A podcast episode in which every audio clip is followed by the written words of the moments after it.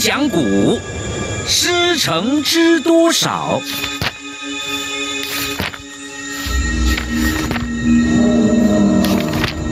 拜里米苏拉被暹罗的军队赶出新加坡之后，他又去了哪里呢？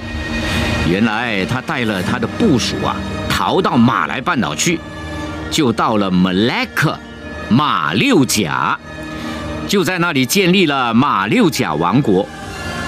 由于马六甲位于马六甲海峡的最狭隘的地方，是各国商船必经之处，因此他在历任的国王统治下，很快就成为著名的商港、政治和回教的中心地。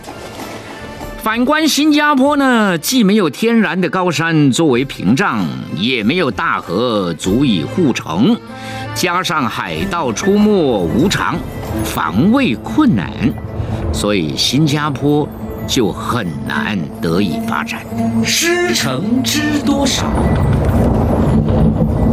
公元一五一一年，马六甲王国灭亡，是怎么灭亡的呢？我也不知道，啊，不要问我。OK，他的后代，啊，这个后代王统啊。虽然另建了这个柔佛王国以及廖内柔佛王国，新加坡也被划入他们的附属地区。可惜，这王国经常跟葡萄牙人、荷兰人、亚齐人打仗，没有一个安定的环境从事来建设国家。那么，新加坡更不用谈到想要发展了。只是派一个天猛公来管理就算了。什么叫天猛公呢？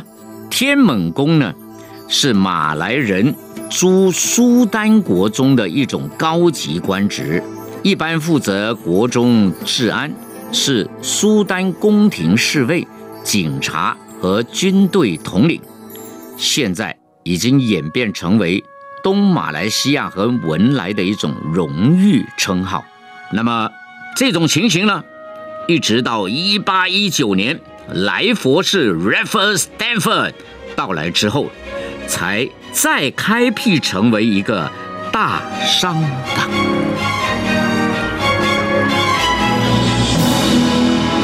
师承知多少？一八一九年，来佛士来到新加坡，以他的智慧跟观察力，发现。新加坡是一个理想的发展地，如果努力加以经营，啊，新加坡呢一定会成为一个世界著名的商港。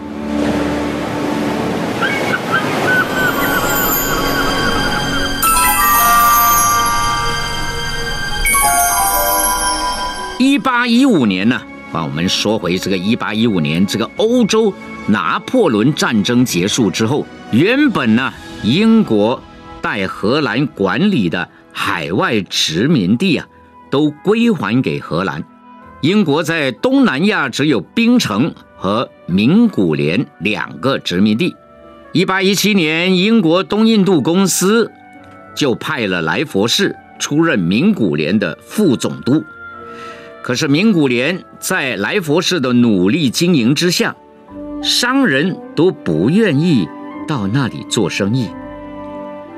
另一方面，荷兰人像过去一样，处处设法呢阻挠英国人在印度尼西亚发展，这使得莱佛士对荷兰人非常不满。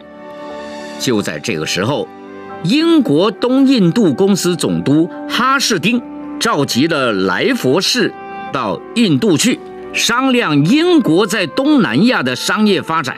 来佛士便向哈士丁提出了一项计划，认为名古连和槟城都太偏僻了，无法跟荷兰人竞争，因此必须在马六甲海峡的南端找一个新的根据地。哈士丁总督很赞成来佛士的意见，便派他去寻找新的根据地，不过必须在。不与荷兰人引起冲突的情况之下，才可以进行。由于来佛士熟悉东南亚的历史，对马六甲海峡也有很深的认识，因此他选择了新加坡。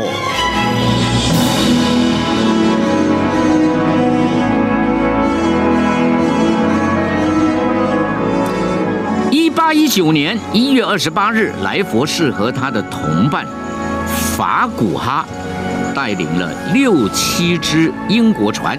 开到新加坡来，他们就在旗张山 （Saint John Island） 附近的海面停留了一夜。第二天，就派船上的华人木匠曹阿志和二十名水手先到新加坡岛上去打听一下有没有荷兰人在这里的消息。曹阿志和水手们发现岛上并没有荷兰人，只住了四五百名海人。马来人和华人，于是他们便在山上升起了一面大旗。来佛士和他的同伴知道岛上很安全了，便把船呢开到岸边来，登陆新加坡。